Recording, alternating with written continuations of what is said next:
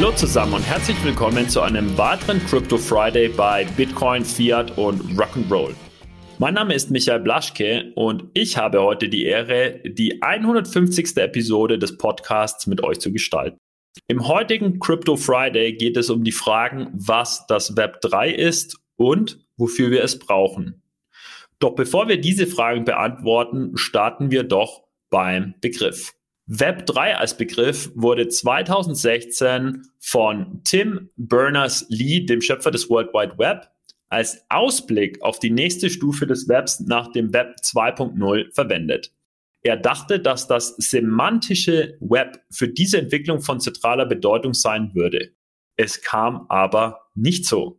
Heute plädieren Internet-Experten dafür, dass die nächste Generation des Internets auf Krypto- und Blockchain-Technologie basieren sollte und wird.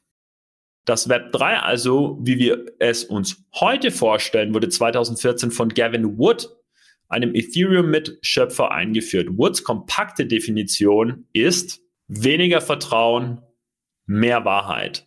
Doch gewinnen wir zunächst mal eine Intuition dafür, was eigentlich hinter Web 3 steckt, indem wir uns konkrete Beispiele ansehen. Also, was ist es, das Web 3? Einer der wohl wichtigsten Bereiche, die dezentralisiert werden sollen, dreht sich um das Speichern von Daten. Wer heute das Internet nutzt, kommt kaum umhin, seine Daten anderen Unternehmen anzuvertrauen. Dabei kann einiges schiefgehen, wie diverse Vorfälle der vergangenen Jahre gezeigt haben, bei denen Hacker Datensätze von Millionen von Nutzern gestohlen haben. Einer der großen Vorteile der Blockchain ergibt sich daraus, dass Nutzer Dienstleistungen in Anspruch nehmen und Apps verwenden können, ohne die Hoheit über ihre Daten aufgeben zu müssen. Dass das funktioniert, zeigt beispielsweise Storage. Es ist eine Art Pendant zu Dropbox, das Daten zerstückelt, diese Stücke verschlüsselt und sie dann auf unterschiedlichen Knoten eines Blockchain-Netzwerks verteilt. Und Nutzer, die dann ihren Speicherplatz oder ihre Rechenkapazität zur Verfügung stellen, erhalten im Gegenzug eine entsprechende Einheit einer Kryptowährung. Schauen wir uns ein weiteres Beispiel an. Ein weiterer Bereich des Internets, der ebenfalls von einer Dezentralisierung profitieren würde, ist das Domain Name System oder DNS. Es geht um spezielle Server von Computern, die einfach zu verstehende IP-Adressen von Websites in für Menschen verständliche Adressen wie zum Beispiel paymentandbanking.com übersetzen. In den Anfangstagen des Internets lag auf vernetzten Computern die Textdatei hosts.txt, in der die Netzwerkadressen von bekannten Computern in für Menschen lesbarem Format gespeichert waren. Je umfangreicher jetzt natürlich das Internet wurde, desto umständlicher wurde auch diese Methode.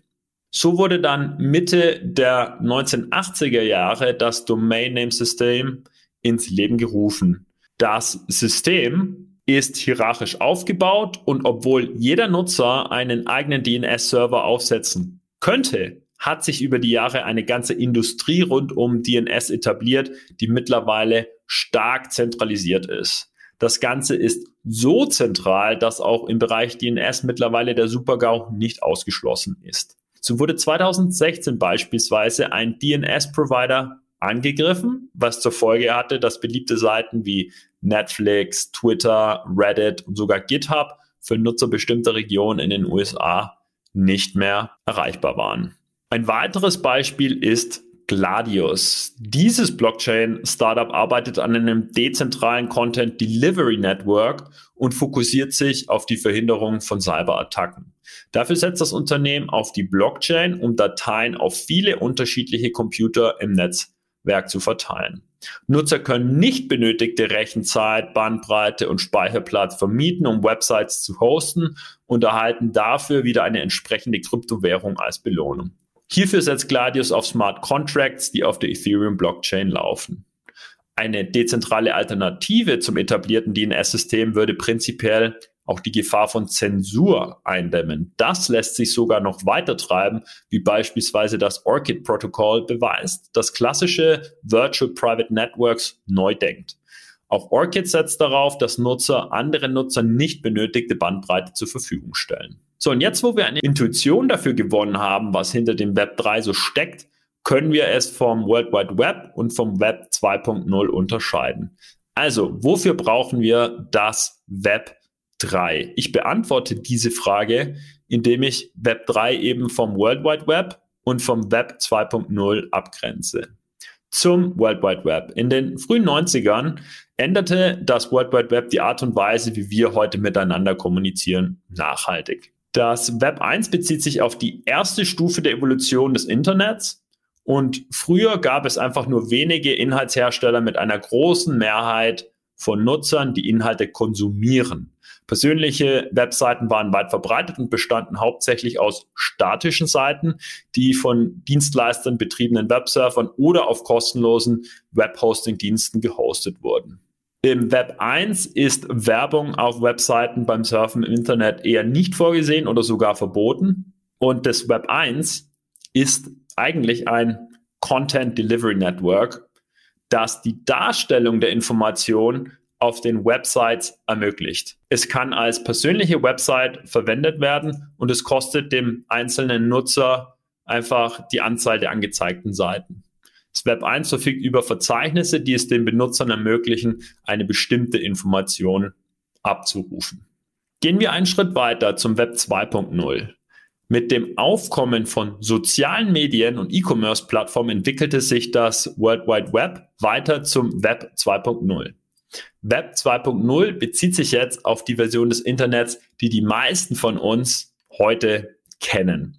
Es ist eine Art des Internets, das von Unternehmen dominiert wird, Dienstleistungen im Austausch für die persönlichen Daten von Nutzern anzubieten. Ja, und diese Phase des Internets war und ist noch immer geprägt von direkten sozialen Interaktionen, die nicht oder zumindest kaum von Ländergrenzen eingeschränkt werden. Auch wenn Kommunikation und Business direkt und ähm, nach dem Peer-to-Peer-Modell stattfindet im Web 2.0, läuft das stets über den Mittelsmann. Wer zum Beispiel auf eBay etwas kauft, ist dabei auf die Entwicklung, auf die Abwicklung von eBay als Plattform und Mittelsmann angewiesen. Das liegt schlicht daran, dass sich in der, dieser zweiten Phase des Internets Plattformen als vertrauenswürdige Dienstleister etabliert haben, die die Interaktion zwischen Nutzern und Unternehmen regeln, die sich unter Umständen gar nicht persönlich kennen und sich daher nicht gegenseitig vertrauen können. Als Vertrauenswürdige Vermittler machen diese Plattformen gepaart mit einem immer weiter optimierten Inhalts- und ähm, Entdeckungslayer das Leben der Nutzer leicht und bequem. Das Ganze hat aber einen Haken, denn die Plattformen haben die volle Kontrolle über unsere Daten, also über die Daten des Nutzers und können zudem ihre eigenen Regeln aufstellen und bestimmen, wer wann welche Dienstleistungen in Anspruch nehmen darf und wer was wann genau zu sehen bekommt. So, gehen wir nochmal einen Schritt weiter. Jetzt kommt nämlich das Web 3 ins Spiel. Es bezieht sich im Zusammenhang mit Ethereum auf dezentralisierte Apps, die auf der Blockchain laufen. Dies sind Apps, die es jedem ermöglichen, teilzunehmen, ohne seine persönlichen Daten zu monetarisieren. In einem wirklich dezentralen Internet würde das System selbst und Dienste nicht von einigen wenigen Unternehmen oder Organisationen betrieben. Stattdessen würden alle Nutzer und ein Netzwerk unabhängiger Rechner und Server das Netzwerk betreiben.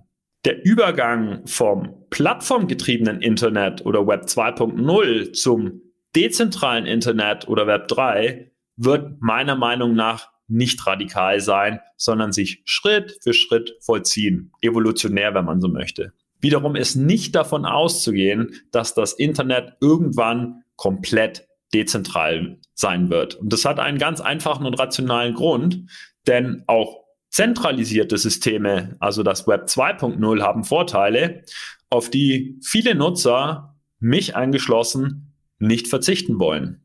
Diese sind zwar anfälliger für Ausfälle und Angriffe als dezentrale Architekturen wie im Web 3, aber gleichzeitig sind sie schlicht schneller, angenehmer und einfacher zu bedienen. Ich glaube, ihr wisst, wovon ich spreche, wenn ihr mal bei einer der Plattformen wie eBay, LinkedIn, Google gesurft habt.